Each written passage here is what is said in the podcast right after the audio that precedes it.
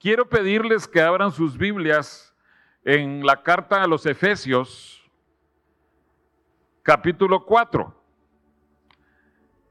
Ustedes eh, han escuchado esta descripción que se ha hecho del libro de Efesios, de esta carta, que es una carta sublime, que es la, describe la vida en Cristo, o, sea, no es únicamente la vida de la salvación, sino cuando creces y tú estás en Cristo, y por supuesto, Cristo está plenamente en ti. Y quiero que veamos una de las eh, lecciones más preciosas, pero que lo apliquemos a nuestra historia actual. Dice Efesios 4, versículos 11 en adelante. Efesios 4, 11. Y él mismo constituyó a unos apóstoles, a otros profetas, a otros evangelistas, a otros pastores y maestros, a fin de perfeccionar a los santos para la obra del ministerio, para la edificación del cuerpo de Cristo, hasta que todos lleguemos a la unidad de la fe y del conocimiento del Hijo de Dios, a un varón perfecto a la medida de la estatura de la plenitud de Cristo, para que ya no seamos niños fluctuantes llevados por doquiera de todo viento de doctrina, por estratagema de hombres que para engañar emplean con astucia las artimañas del error, sino que siguiendo la verdad en amor, crezcamos en todo en aquel que es la cabeza, esto es Cristo. Hermanos, eh, próximamente, el próximo domingo 31, se va a estar celebrando un aniversario más de la, o sea, de toda la reforma protestante. Eh, ese aniversario conmemora cuando Martín Lutero colgó, clavó eh, las 95 tesis en la catedral eh, eh, en Alemania y se, dice que eso echó a andar la reforma protestante. realmente es un acto muy simbólico, porque la reforma protestante ya venía dándose desde hacía unas décadas, antes de 1520, y eh, ustedes leerán de nombres como estos. Erasmo de Rotterdam, él no era necesariamente un reformador protestante, sino que él estaba pidiendo que hubiera libertad de pensamiento, que, que los gobernantes no estuvieran deteniendo a los que querían pensar en Dios.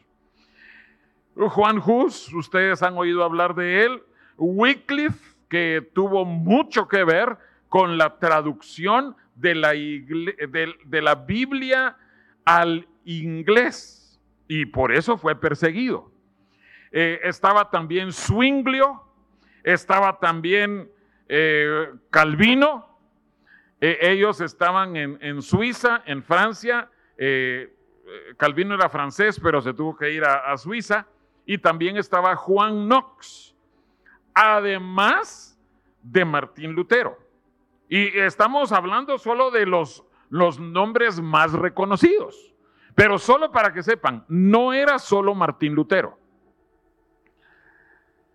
Ahora, ¿cómo se llegó a que hubiera necesidad de una reforma? ¿Cómo eh, todo fue creciendo de tal manera que hubiera un clamor en la población por tener algo más de Dios. Y, eso es lo que quiero que veamos. No era tanto eh, una mentalidad combativa que ellos quisieran pelear eh, agresivamente contra, contra las autoridades, sino era una reacción espiritual.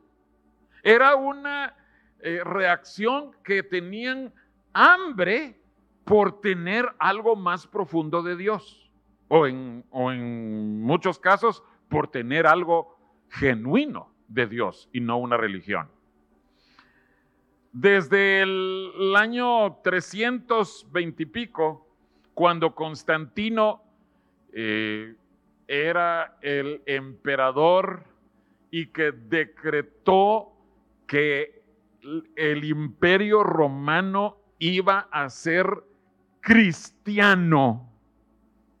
Y estuvo esa mezcla de Estado, gobierno del Estado y la religión que estuvieran juntas, eso significó un detrimento horrible para la relación espiritual de la gente con Dios. Porque el cristianismo fue impuesto como la religión oficial. Ya no era un asunto de que cada individuo experimentara una relación con Dios y que eso significara su nuevo nacimiento y que caminara con Cristo, sino que todos los habitantes de ese imperio, ellos eran cristianos. ¿Y tú por qué eres cristiano? Pues porque el emperador dijo, todos somos cristianos, es, es, la religión oficial. Pero el caminar con Dios no es de esa manera. El caminar con Dios es una relación personal, individual. Y eso se había perdido. Entonces, pasaron los años, los siglos, y en eso vinieron las cruzadas. Ustedes eh, quizás han oído el término las cruzadas, pero lo que eran las cruzadas era que querían libertar a Jerusalén del dominio de los moros o de los musulmanes. Ellos, los europeos católicos, ellos tenían esa visión, esa necesidad de conquistar y reconquistar Jerusalén. Entonces, la forma para reclutar a gente, a sus soldados, era decirles, si tú te vienes a pelear con nosotros contra los moros o contra los musulmanes, rescatamos Jerusalén para el cristianismo y te damos indulgencia de todos tus pecados. Entonces, ahí les menciono esa palabrita, indulgencia. ¿Qué es una indulgencia? Que se borran todos tus pecados, no la sangre de Cristo, sino que con esa indulgencia ya no tienes pecados. Y un paso más allá. Y te da la licencia para que tú peques. No solo tus pecados pasados, sino los que tú estabas pensando en cometer gracias a que tú hiciste algo a favor del cristianismo, participaste de las cruzadas. Entonces, tu salvación está asegurada. Entonces, imagínense cómo estaba totalmente decaído el sistema religioso que ya no dependía de que tú tuvieras un corazón contrito, que tú mostraras arrepentimiento y que buscaras a Dios por esa necesidad de Dios, sino que todo el sistema se corrompió y ya no era solo las cruzadas, sino que las ofrendas, tú podías comprar tu salvación, tu exoneración del infierno, tú podías comprar incluso el rescate del infierno de familiares tuyos que habían fallecido. Si tú ofrendabas, si tú dabas tal cantidad de dinero, tú podías rescatar las almas de tus familiares perdidos. Eso y muchas otras cosas. Eso era lo que caracterizaba a el sistema religioso en todos esos siglos. Estos hombres que les mencioné y muchos otros llamados reformadores aborrecían este sistema. Y en sus corazones había ese anhelo por tener algo genuino de parte de Dios. Y hubo, eh, solo eh, antes de mencionarles esto, ¿creen ustedes que esa reforma protestante nos afectó a nosotros? Solo para que tengamos la respuesta clara. Quiero leerles lo que dijo un escritor llamado Jack Arnold. Dice, es imposible entender la historia moderna sin la reforma protestante. No se puede entender la interrelación entre Europa, Inglaterra y América. Eh, por supuesto, él cuando dice América se refiere a los Estados Unidos, sin estudiar la reforma. Por ejemplo, en Estados Unidos, no habría habido padres peregrinos, sí, como han visto en, las avenas Quaker, eh, está el cuáquero ahí, e, esos eran de los padres peregrinos, si antes no hubiera habido una reforma. ¿Por qué era eso así? ¿Cómo fue que esos cuáqueros, esos padres peregrinos, cómo fue que ellos conocieron al Señor en Europa y se vinieron para acá. Lutero y Calvino, o sea, ellos tenían posiciones encontradas doctrinalmente, pero eran reformadores. Y ellos tuvieron influencia en Juan Knox o John Knox en Escocia. Uno, eh, eh, aquellos estaban en Alemania y en Suiza pero sus mensajes, sus escritos influenciaron hasta Escocia. Juan Knox vivía en la época de María, la reina de Escocia. Esa María es la famosa María Sangrienta o Bloody Mary de donde viene el nombre del trago ese. Pero solo pensemos, ¿por qué se le llamaba María Sangrienta? Porque perseguía a los cristianos y los mataba. Por eso se llamaba María Sangrienta. Pero Juan Knox era un hombre con tal relación con Dios que María la Sangrienta, Bloody Mary, dijo, tengo más miedo a las oraciones de Juan Knox que a todos los ejércitos de Europa juntos. Esa clase de relación con Dios tenía Juan Knox.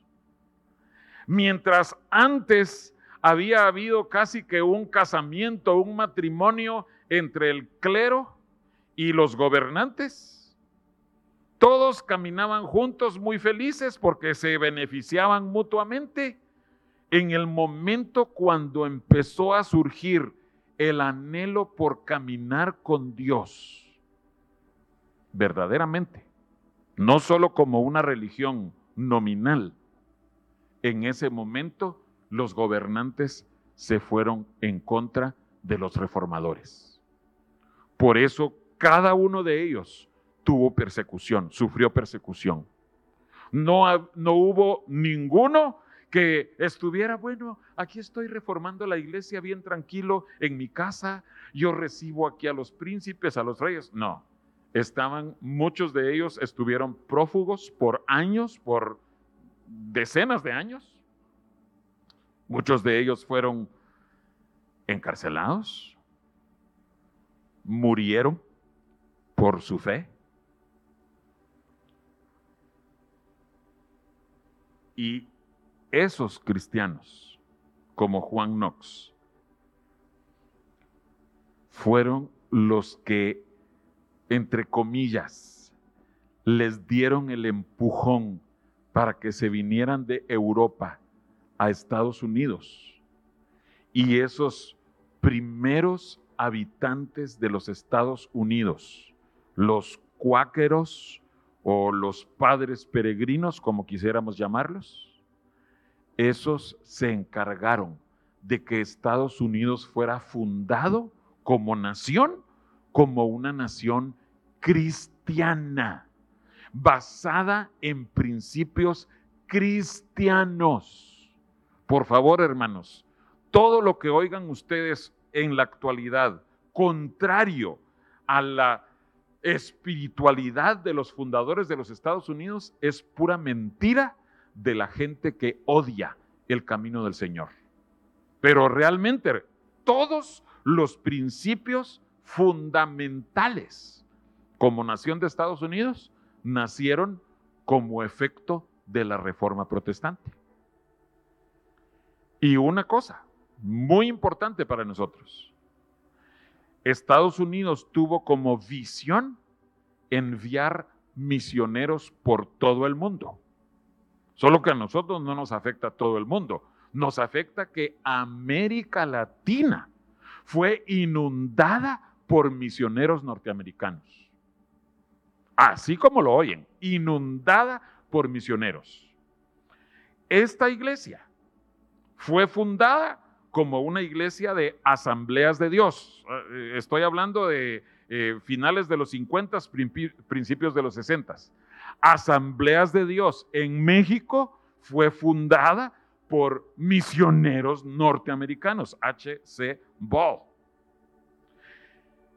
Ok, no hablemos de asambleas de Dios, hablemos de Ministerio Hebrón. ¿Quién fundó Ministerio Hebrón? Un misionero norteamericano que desde niño oyó que se podía ir a predicar a otros países como misionero. ¿En dónde oyó eso? En las iglesias cristianas en los Estados Unidos, en todo Estados Unidos. Eh, eh, el, hermano Marvin provenía del norte. Eh, ustedes han oído eso de la confusión de si es de Pensilvania o si es de Michigan, pero en la finca o en el rancho donde él creció, de niño, ahí se encontró con el Señor en una congregación, oigan esto, fundamentalista, una iglesia del Nazareno. Se encontró con Dios allí. Se pasan a Detroit y ahí siguen creciendo en el Señor. Y la visión para ser misionero fue sembrada en los corazones de muchos cristianos en los años 30, 40, 50, 60. Hermanos, tenemos que estar agradecidos con Dios por la reforma protestante, porque eso llevó a que se fundara una nación con principios cristianos. Y por eso tenemos que orar por Estados Unidos también, porque todos esos fundamentos, eh, eh, los, los impíos están pero así, ellos están con que van a destruir todos esos cimientos y que el Señor muestre esa recompensa a todo lo que ellos invirtieron en misiones. Ahora, quiero que veamos dos de los puntos más importantes de los reformadores. Primero, esto que les explicaba de las indulgencias, de las penitencias, es otro, otro cantar también. Pero en el corazón de ellos había un, una urgencia por rechazar, por repudiar todas las prácticas no bíblicas de salvación. Si te decían, es que tú puedes comprar tu salvación, es que tú puedes trabajar para tu salvación, es que haz esto. Si los reformadores, ellos señalaban y decían, la Biblia dice que se es salvo por la fe. La gente no había oído hablar eso. Entonces, rechazar las prácticas no bíblicas de salvación. Segundo,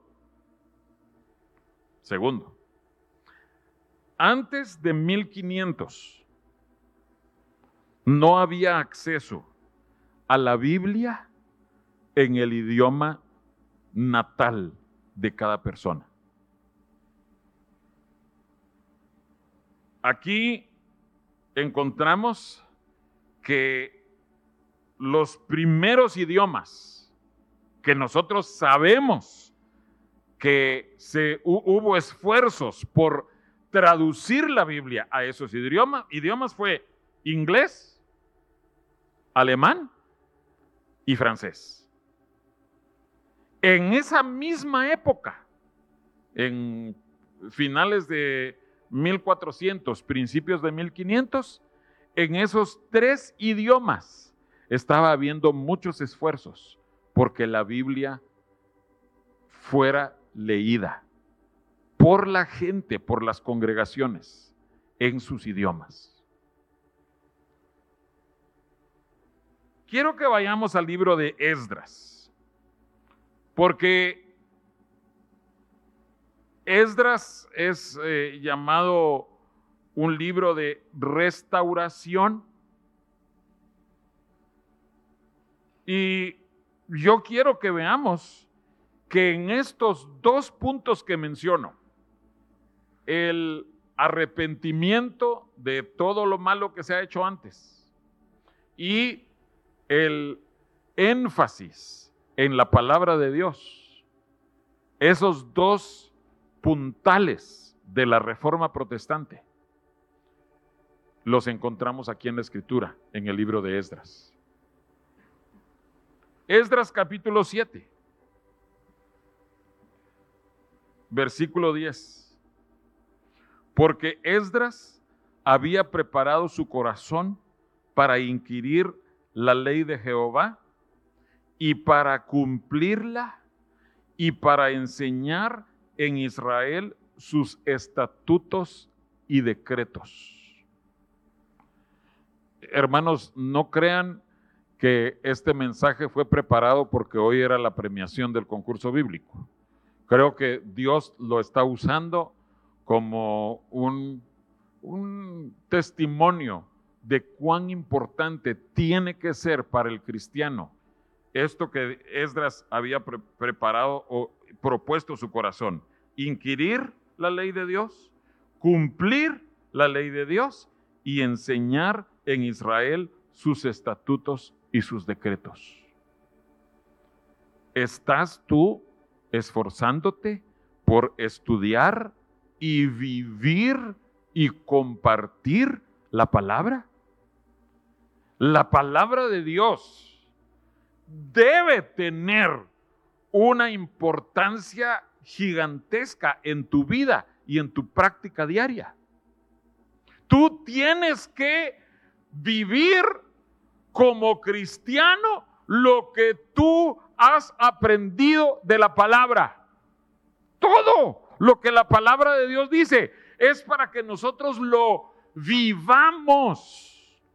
Y ese era el énfasis de lo que Esdras quería hacer. Pero hubo una segunda cosa para lo cual Esdras fue llamado de una manera vital. Capítulo 9 de Esdras. Vimos primero la palabra de Dios, pero después le llegó a oídos de Esdras que el sacerdocio mismo estaba mezclado matrimonios mezclados, apartándose de la ley de Dios. Entonces, veamos lo que dice Esdras en 9, 1 en adelante. Acabadas estas cosas, los príncipes vinieron a mí diciendo, el pueblo de Israel y los sacerdotes y levitas no se han separado de los pueblos de las tierras de los cananeos, eteos, fereceos, jebuseos, amonitas, moabitas, egipcios y amorreos, y hacen conforme a sus abominaciones, porque han tomado de las hijas de ellos para sí y para sus hijos, y el linaje santo ha sido mezclado con los pueblos de las tierras, y la mano de los príncipes y de los gobernadores ha sido la primera en cometer este pecado.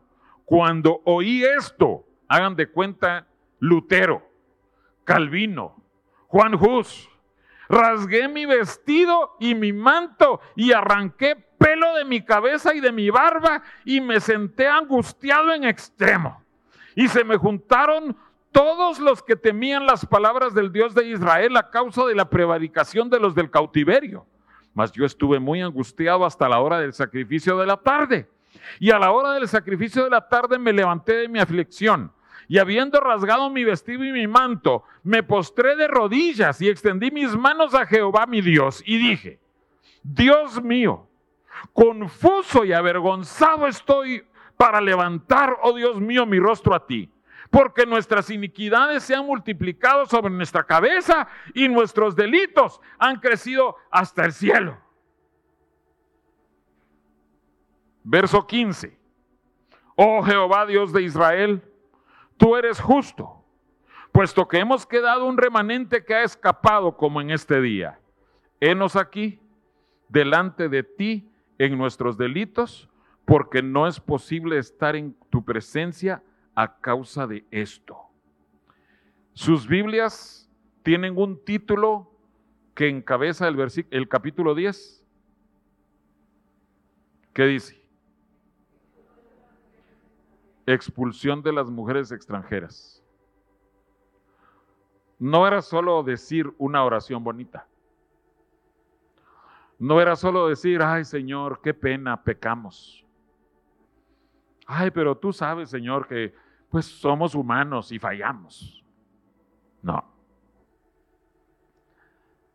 A la par de una oración por humillarse y arrepentirse delante de Dios, estaba la decisión, la disposición a actuar para corregir el pecado. Hubo mucha gente casada con extranjeras. ¿Ustedes quieren caminar con Dios? Les dijo Esdras. Desháganse de esas impías. ¿Y saben qué? El pueblo lo hizo. Porque Esdras, por decirlo así, un reformador, sí es un restaurador, pero viéndolo como un reformador, tenía la gracia de Dios para enseñar la ley de Dios al pueblo y el pueblo lo obedecía. Tenemos nosotros esa actitud, hermanos? ¿Estamos nosotros abiertos de tal manera a Dios que Dios puede enviar su mensaje a través de sus distintos siervos y decirnos, hijo, hija, esto está mal, estás fallando en esto? Y eso puede significar que tú pierdas la visitación de Dios para tu vida. Así de delicado es. ¿Qué vas a hacer tú? Cuando la palabra de Dios, el Espíritu de Dios te confronten y te digan, si tú quieres crecer, si tú quieres avanzar, tú tienes que deshacerte de esto, tú tienes que negarte a aquello otro, tienes que hacer más de aquello si tú quieres avanzar. Recuerden cómo comenzamos. Efesios capítulo 4. Esa carta maravillosa de la vida plena en Cristo.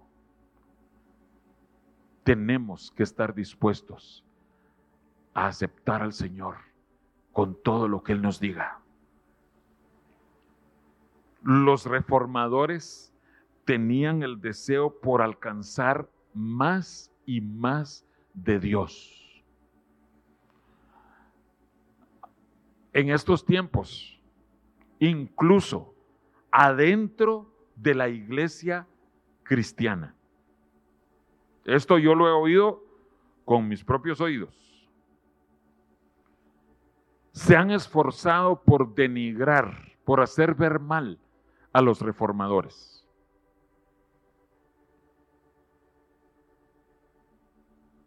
Hace un tiempo yo oí, es que Martín Lutero odiaba a los judíos. Es que Martín Lutero bautizaba a infantes.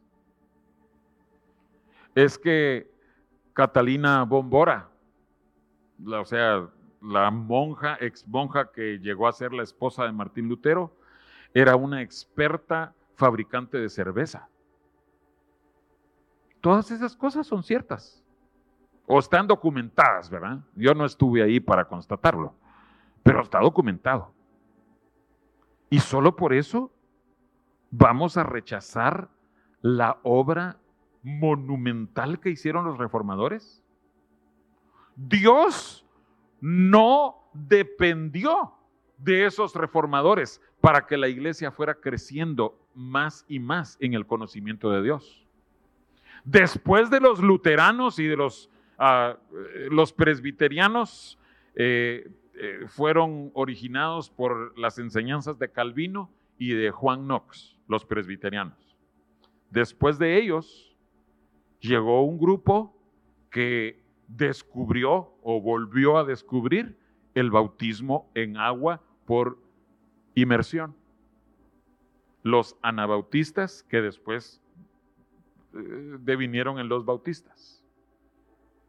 Entonces, Dios no dependía de, que Lutero eh, reformara todo, pero los bautistas recibieron ese entendimiento. No, es que no son los infantes. Los infantes no necesitan bautizarse porque no tienen el conocimiento de que tienen que arrepentirse. Los bautistas entendieron. Los adultos, alguien con ya claridad en su mente de que es pecadora y necesita el bautismo. Los adultos tienen que bautizarse. Pero aún los bautistas no tenían toda la verdad. Entonces Dios escogió moverse en gente como los moravos, que ustedes han oído la historia, llevaron al nuevo nacimiento, a la salvación, a Juan Wesley. Y Juan Wesley, el fundador del metodismo, los metodistas, él llevó a la iglesia a un peldaño más de crecimiento, la búsqueda de la santidad.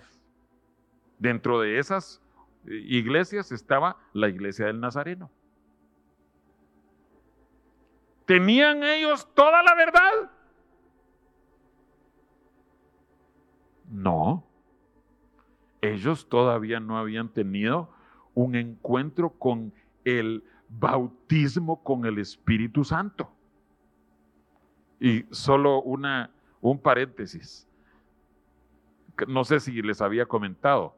En Cuba la iglesia que tiene el mover del Espíritu Santo con lenguas, con dones y eso, es la iglesia metodista.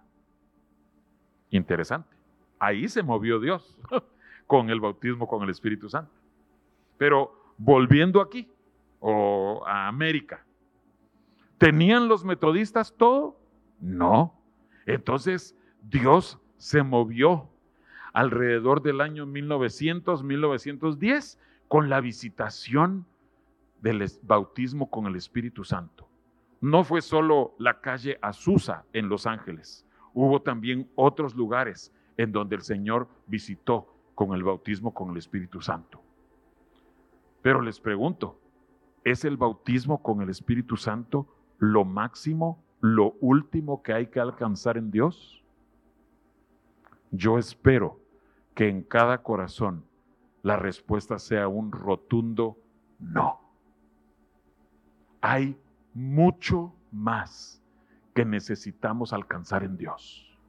Necesitamos crecer en todo hasta llegar, como leíamos en Efesios 4, hasta la medida de la estatura de la plenitud de Cristo.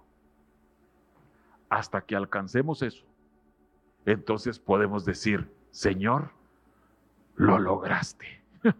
No, no nosotros, sino que el Señor hizo que hubiera crecimiento en todo nivel, que sí, con esos peldaños, la reforma, los bautistas, los eh, de la santificación, eh, el, el Espíritu Santo, todo lo más que hay, el Señor logró hacer que llegáramos a la plenitud en Cristo. Si tú tienes ese anhelo por crecer más en Dios, tú puedes llamarte un reformador. Amén. ¿Te llamas un reformador? No están seguros. Veamos, limitémoslos a estas dos cosas que vimos hoy. Que te duelas por el pecado que hay en ti, en el pueblo de Dios. Eso fue lo que hizo Esdras. Y que tú desarrolles un aprecio, que atesores la palabra de Dios. Esas dos cosas marcaron a la reforma protestante.